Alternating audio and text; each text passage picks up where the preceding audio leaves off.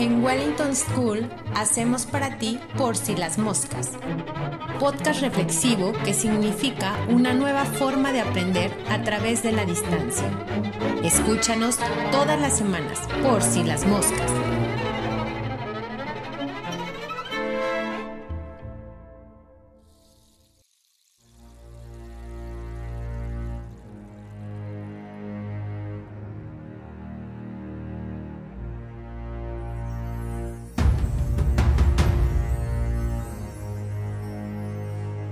La leyenda de Quetzalcoatl.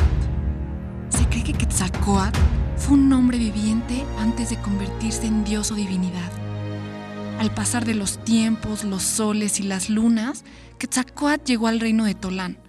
Se presentó como un hombre blanco de cabellos rubios, ojos grandes y barba, inteligente y entendido de muchas artes y ciencias. Los habitantes del Tolán, los toltecas, lo querían mucho. Quetzalcoatl enseñó a los toltecas las artes y los oficios, y no aceptaba de los sacrificios humanos. Apenas si consentía que mataran en el altar de los dioses a culebras y mariposas. Él decía que la mejor ofrenda a la divinidad consistía en el pan, las flores y los perfumes.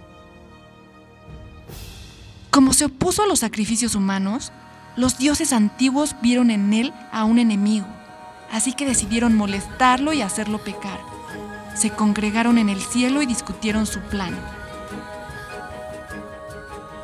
Tú, Tezcatlipoca, dijo Huitzilopochtli, te encargarás de mortificar, burlar y engañar a Quetzalcoatl. Hermanos, cumpliré fielmente su deseo, contestó el poderoso dios Tezcatlipoca. Entonces, bajó a la tierra por el hilo de una araña y se presentó ante Quetzalcoatl disfrazado de un hombre que había viajado desde lejos. Comenzaré por burlarme de él, se dijo el dios.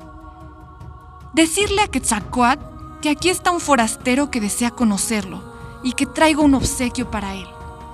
Después de dos recados, logró que los sirvientes lo llevaran al lugar en donde estaba Quetzalcoatl. ¿De dónde vienes, forastero? preguntó Quetzalcoatl. Vengo de Nonalco, contestó. Estarás muy cansado entonces. ¿Por qué no te sientas? Sé bienvenido y por favor muestra qué es lo que traes para mí. Tezcatlipoca sacó un espejo y se lo presentó diciendo, Aquí está. Ve, reconócete, Señor. Quetzalcoatl se contempló un instante y arrojó con espanto el espejo al piso. Se había visto la cara toda llena de arrugas y llagas. ¿Cómo es posible que me vean los toltecas con calma? ¿No deberían huir de mí? Mi figura es espantosa. Ya nadie me verá. Aquí permaneceré encerrado para siempre. Descatlipoca, al oír esto último, se desconcertó un poco, pues comprendió que no lograría que en esta forma se presentara frente a todos. Yo te arreglaré para que puedan verte, le dijo Tezcatlipoca. Llamó a unos artistas muy hábiles y en un momento lo transformaron Terminado el trabajo, le volvieron a prestar el espejo y Quetzalcoatl sonrió de satisfacción. Así volvió a presentarse con los toltecas.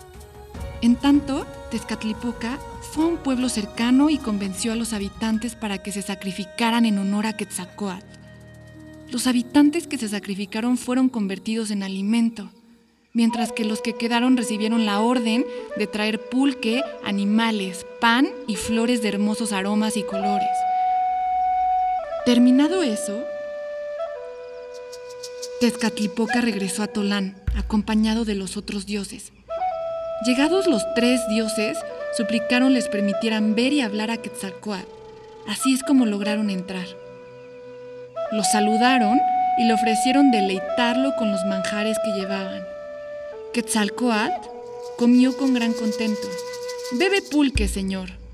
Me siento enfermo, replicó Quetzalcoatl. ¿Qué me han dado de comer? Bebe un poco más, mi señor, te sentirás mejor, le dijeron.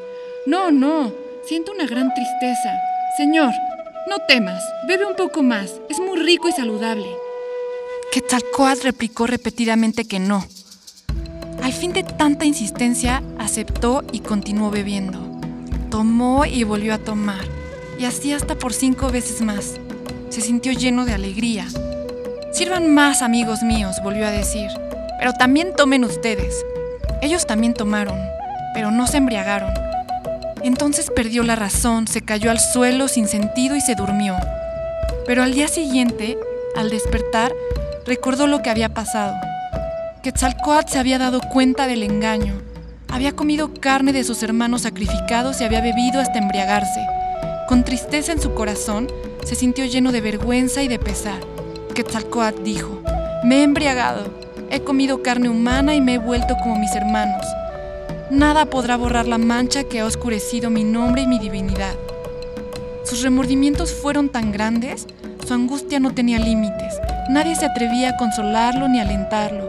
Entonces lloró amargamente. Es preciso que me vaya del Tolán, dijo un día. Aquí no puedo vivir más. Salió y dispuso su viaje. Tezcatlipoca y sus hermanos habían ganado.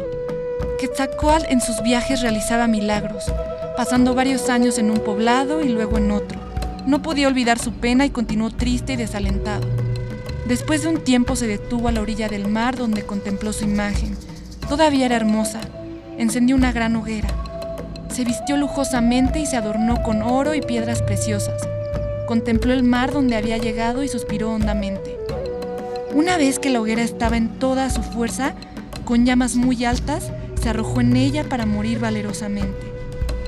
Aves de hermosos plumajes, rojos, azules, tornasoles, esmeralda, acudieron a presenciar su sacrificio, lloraron de tristeza y se sacrificaron con él. Luego en la hoguera no quedaron más que llamas.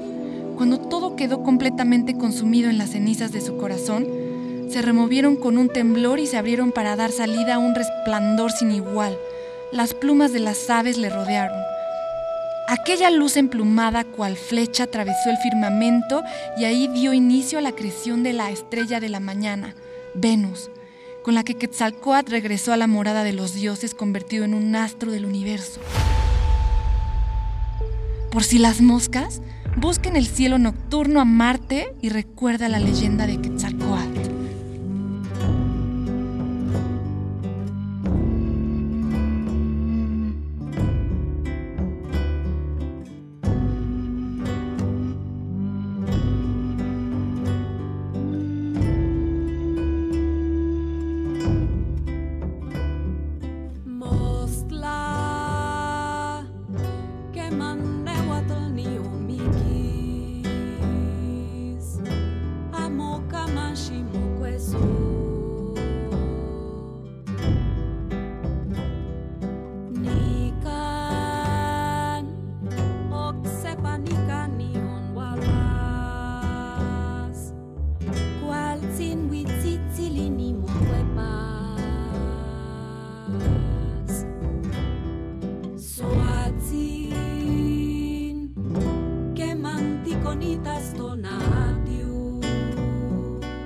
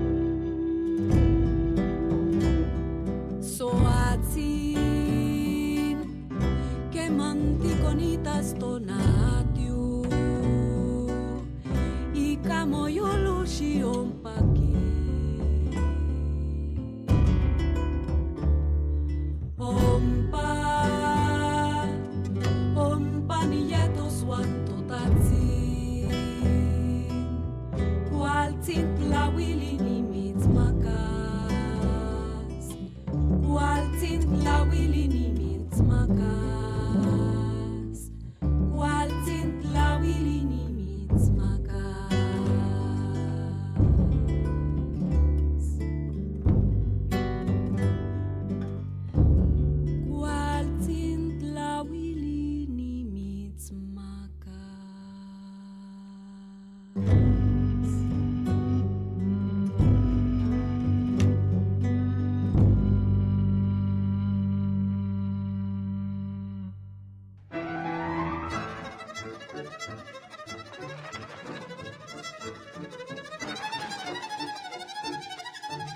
Wellington School production.